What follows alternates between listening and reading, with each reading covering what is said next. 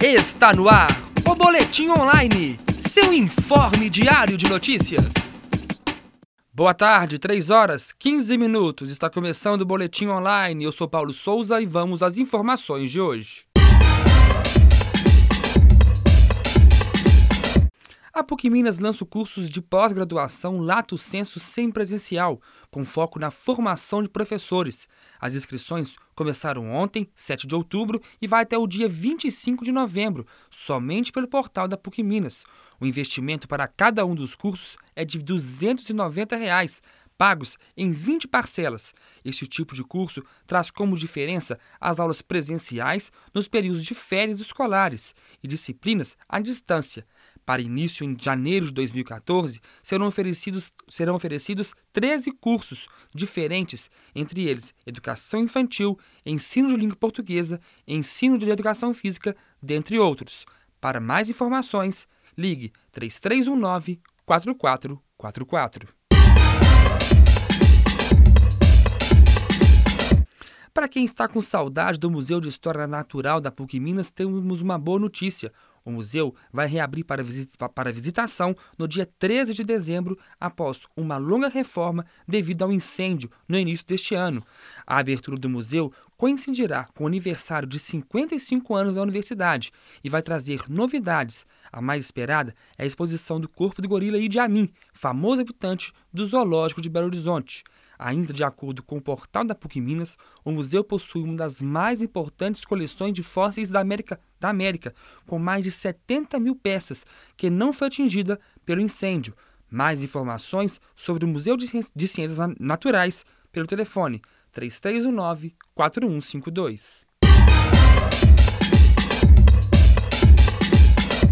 Ministério da Educação divulgou na manhã de ontem o resultado do Exame Nacional de Desempenho de Estudantes, o ENAD, 2012. Segundo o MEC, o percentual de cursos com resultados satisfatórios subiu aproximadamente 20% em relação a 2009, passado de pouco mais de 48% para 68% dos cursos. O ENAD avalia o estudante de ensino superior quando o aluno ingressa e quando conclui seu curso.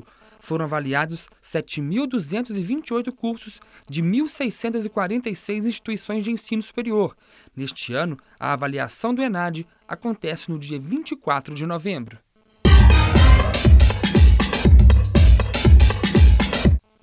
2.180 profissionais com diploma estrangeiro que participam da segunda etapa do programa Mais Médicos começaram ontem a, o, o, módulo de avaliação em quatro capitais brasileiras. Entre, entre estes médicos, 450 em Belo Horizonte. A avaliação terá aulas de português e saúde pública e vai durar três semanas. Os médicos que forem aprovados na avaliação final iniciam atendimento no fim de outubro Informações do portal do Ministério da Saúde. Após 13 anos fechado e 6 anos de reforma, o Cine Teatro Brasil Valorec reabre suas portas hoje à noite para o evento de lançamento da exposição Guerra e Paz de Cândido Portinari. O evento será apenas para autoridades e convidados.